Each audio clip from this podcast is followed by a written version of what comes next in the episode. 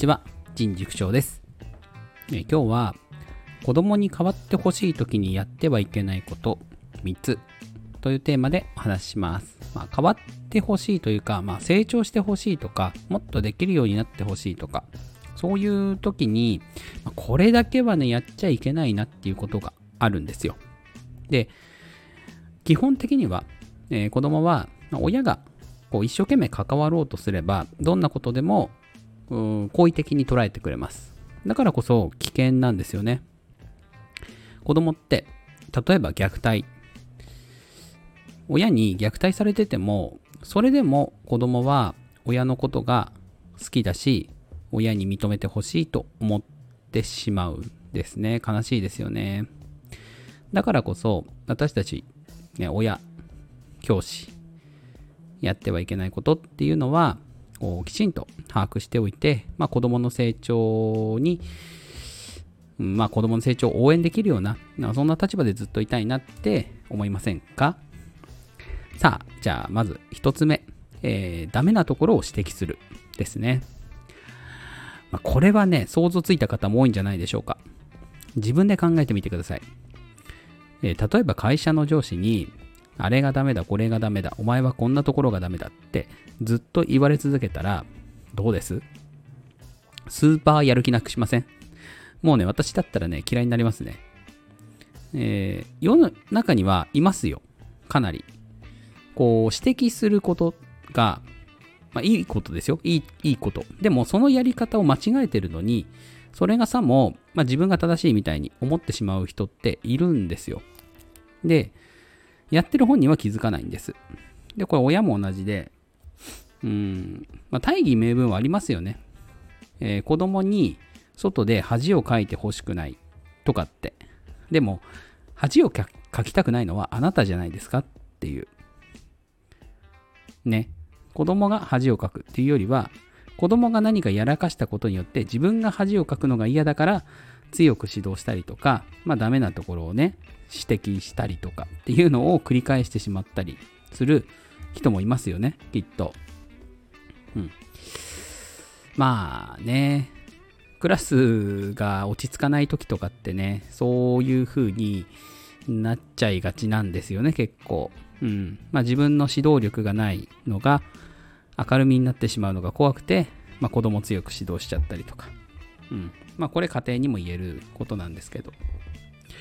だからまあね、これはもうとにかくもうどうしようもないです。あの、ダメなところを指摘しても、えー何もいいことはありません、お互いにとって。こっちもイライラするし、えー向こうは全然話聞か聞く気になれないし、うんまあ、これが一つ目。で、二つ目。えーさっきの話と逆になってしまいますが、問題点に目をつぶるということです。明らかに直さなきゃいけないところとか、うん、これはやっぱりこう成長していく上で変えていかなきゃいけないなっていうところがあったとして、で、でも、厳しくしちゃダメだし、怒っちゃダメなんでしょみたいな。じゃあ、そのまま自然に任せよう。ね。これね、良くないです。えー怒鳴ったりとか、ね、暴力を振るったりとか、うん。そういうのが良くないというだけで、子供を叱るっていうのはとっても大切なことです。もしくは、諭すっていう言葉を使った方がいいかもしれません。えー怒鳴ったりするのは非常に簡単です。もうインスタントです。えーすぐに効果が出ます。目の前で。でもそれは仮初めです。本当にこう、コンコンと、まあ長く話すのもね、良くないですけど、でも、きちんと話し方は落ち着いた話し方で、まあ子供の話を聞きながら、どうするのかっていうのを一緒に考えていく。これが、ま問題点を直していく。うん。その子供の成長を応援していくっていうことですよね。怒鳴り散らすのは、それはただのストレスの発散です。うん。今の話で言うと、問題点に目をつぶるのは良くないですよって。うん。子供が明らかにね、ダメなことっていうのは、きちんと、まあ、叱ってあげないといけないし、その叱り方さえ間違えなければきちんとやりましょうっていうお話です。そして3つ目。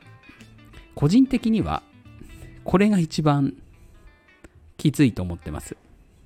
他の子と比べる。です。兄弟でやりがちだったりします。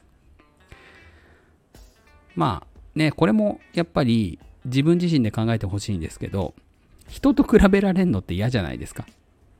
同期とか、同僚とかと。お前と比べて、あいつはなんかもう今月もう何件も取ってるぞみたいな契約を。嫌ですよね。ね。あいつはこんなことしてるぞとか。お前はどうなんだみたいな。もうね、嫌いです。そう。えー暗にね、人と比べるのも、まあ、好きじゃないですね、正直。えーこういうのを、まあ、相対的な評価って言ったりしますよね。誰かと比べて、自分はどうとか。まあ、人と比べても、正直、しょうがないわけですよ。で、これを本気で思えるかどうかって話で。えー人間、まあ、人と比べないと自分の存在価値みたいなのって、えーわからないので、人と比べるのは、します。もう、絶対に。ただ、じゃあ、それを他人にやるかって話で。自分自身がね、人と比べちゃうのはもうある程度は仕方ないです。で、その上で割り切って、まあ自分はね、こういいところがある人とかって自分で見つけたりとか。で、個人内評価。ね。自分の中で、あ、成長した部分があるなって考えられればいいと思うし。で、それを、まあ自分のお子さんにもやってみませんかっていう。人と比べちゃうのは仕方ないですよ。だから。うん。同じ学年の子たちとね、比べちゃいますよね。勉強できるできないとか、運動できるできないとか。まあ、そんぐらいですけど、逆に言えば。でも、実際子供って、個性の塊じゃないですか。その子にしかないものって絶対あるわけで、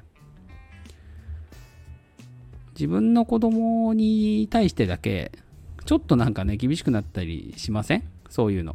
他の子と比べて。でもこれ、やられた方はたまったもんじゃないですよね。人と比べられながらずっと育ってきた子って、やっぱり、ちょっと卑屈になったりするんですよね。で、しかも、自分のできないところばっかり比べちゃうんですよ。これ、重ねると。いいところが、こう自分で見つけられなくなってしまったりとか。うん。だから、まあ、他の子と比べるっていうのは、まあやっちゃいますよ。やっちゃいますけど、それでどうこうするってことはないし、伝えはしない。うん。もう比べちゃうのは仕方がない。うん。僕もこれ人間なんで。